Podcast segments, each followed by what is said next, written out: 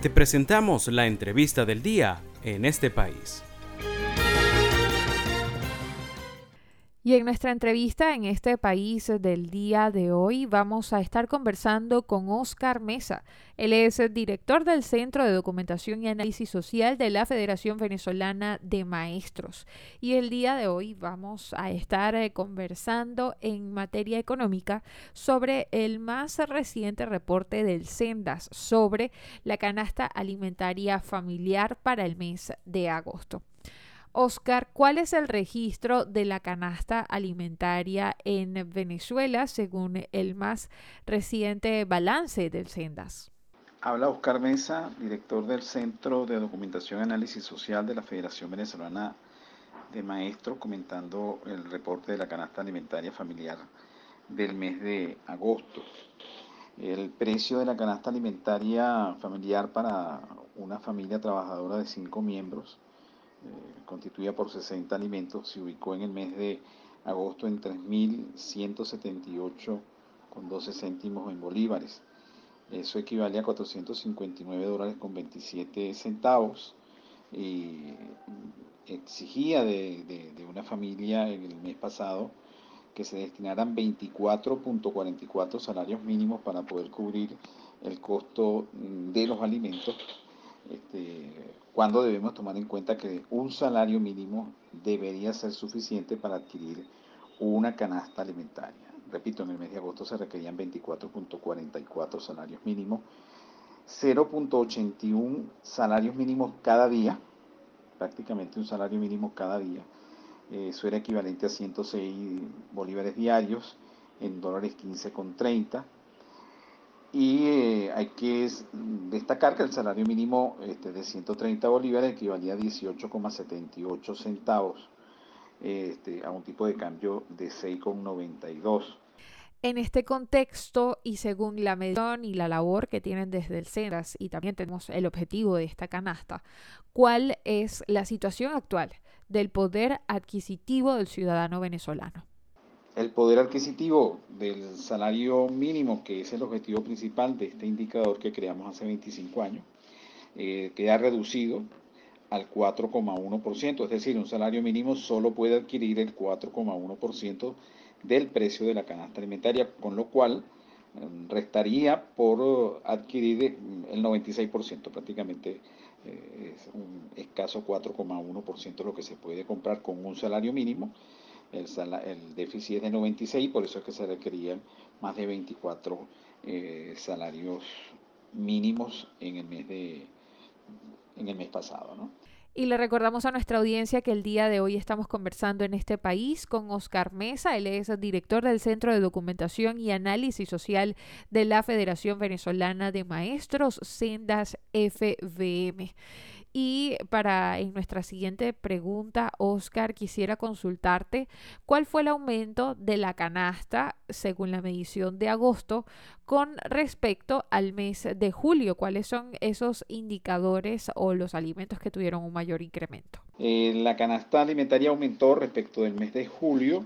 15,3%, eh, eso significa 421 eh, bolívares con 34, que se dice eh, repito, 421 bolívares con 34, que fue el aumento nominal en bolívares de la canasta entre julio y agosto. Se dice rápido, pero eso significa más de tres salarios mínimos eh, como magnitud de lo que aumentó la canasta en un mes y eso eh, es equivalente a unos 61 dólares. El salario mínimo, como ya dije, es equivalente a 18,78 dólares. Y para culminar con nuestra entrevista, Oscar, ¿cuál es el estado del salario mínimo en Venezuela con respecto a otras naciones de la región?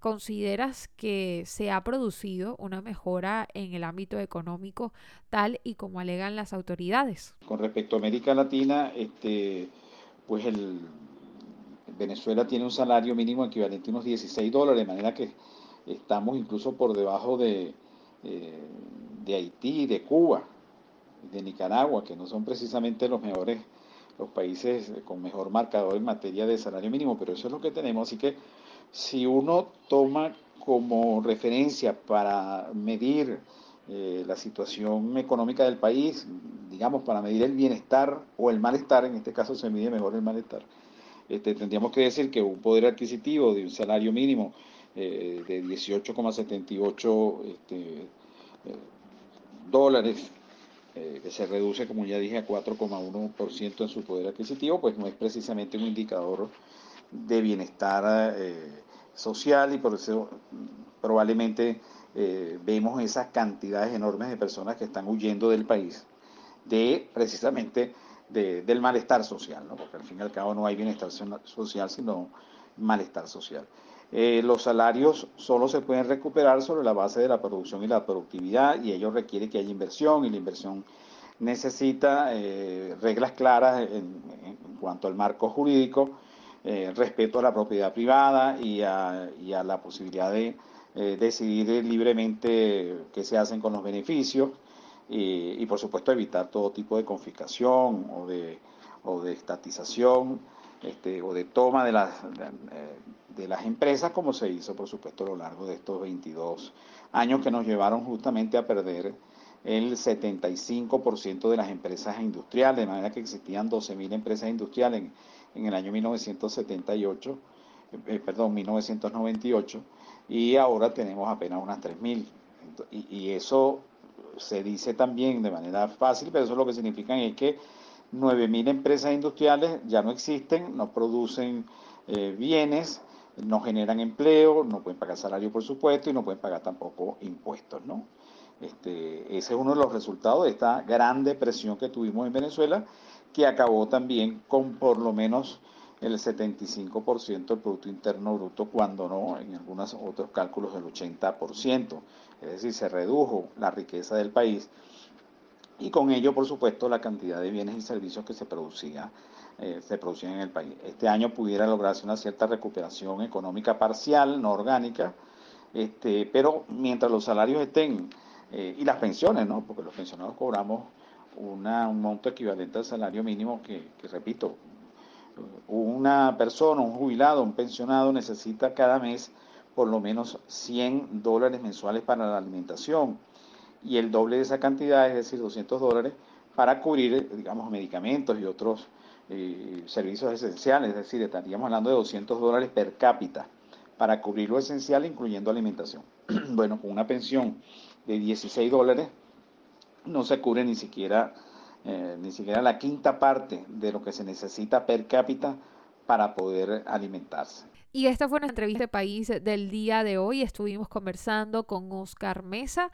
Él es director del Centro de Documentación y Análisis Social de la Federación Venezolana de Maestros, Sendas FVM. Y estuvimos conversando sobre el registro de la canasta alimentaria familiar para el mes de agosto.